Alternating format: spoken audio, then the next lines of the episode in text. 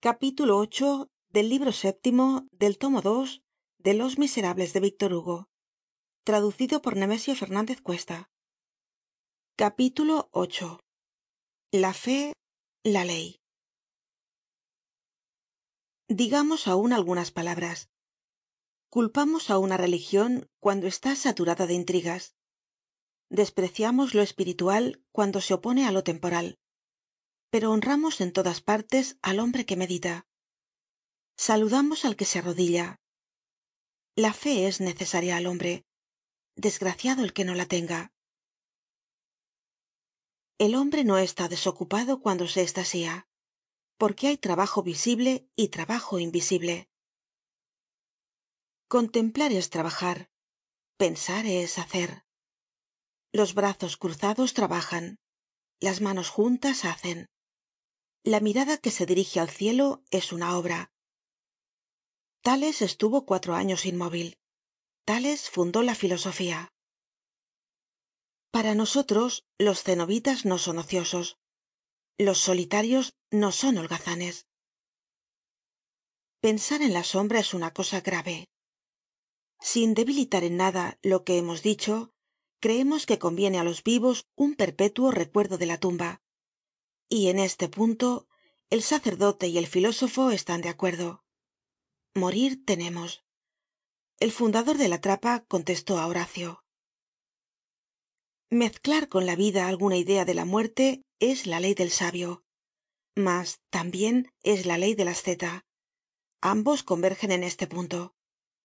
Hay un crecimiento material le queremos pero hay tambien una perfeccion moral. La respetamos las personas irreflexivas y ligeras se dicen. De qué sirven esas figuras inmóviles contemplando el misterio qué es lo que hacen ah en presencia de la oscuridad que nos rodea y que nos espera sin saber lo que hará de nosotros la dispersion inmensa que nos aguarda les respondemos. No hay quizá cosa mas sublime que la que hacen esos seres. Y añadimos no hay quizá trabajo mas útil. Mucha falta hacen los que oran siempre por los que no oran nunca. Para nosotros pues todo consiste en la cantidad de pensamiento que entra en la oracion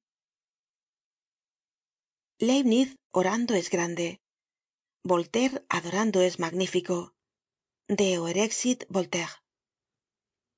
Somos partidarios de la religion en contra de las religiones creemos en la miseria del rezo y en la sublimidad de la oracion por lo demás en este instante que atravesamos en el mundo instante que afortunadamente no imprimirá su sello al siglo xix en este momento en que tantos hombres tienen la frente humillada y el alma poco menos entre tantos hombres que tienen por regla de moral el placer y se cuidan solamente de las cosas perecederas y deformes de la materia el que se destierra á sí propio del mundo nos parece venerable.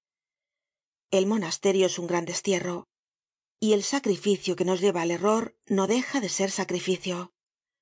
Tomar por deber un error austero es una equivocacion que respira grandeza.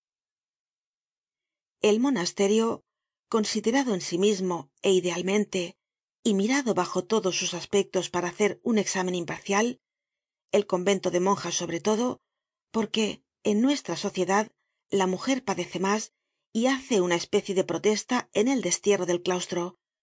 El convento de monjas decimos tiene incontestablemente cierta majestad. La vida del claustro tan austera y tan monótona segun hemos hecho ver en algunas pinceladas no es la vida porque no es la libertad. No es la tumba porque no es la plenitud. Es el lugar estraño desde donde se descubre como desde lo alto de una montaña a un lado el abismo en que vivimos y á otro el abismo en que caeremos. Es el estrecho y brumoso límite que separa dos mundos iluminado y oscurecido por los dos á la vez. El punto en que se confunden el rayo debilitado de la vida y el rayo sombrío de la muerte es la penumbra de la tumba.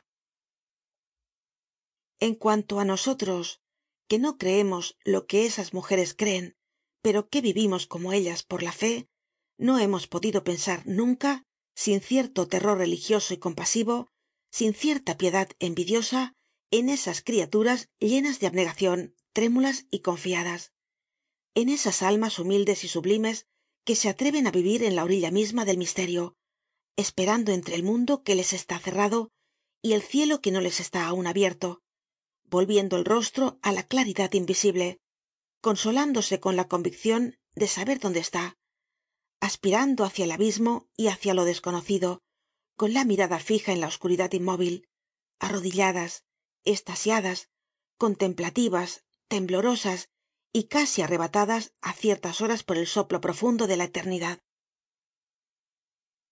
Fin del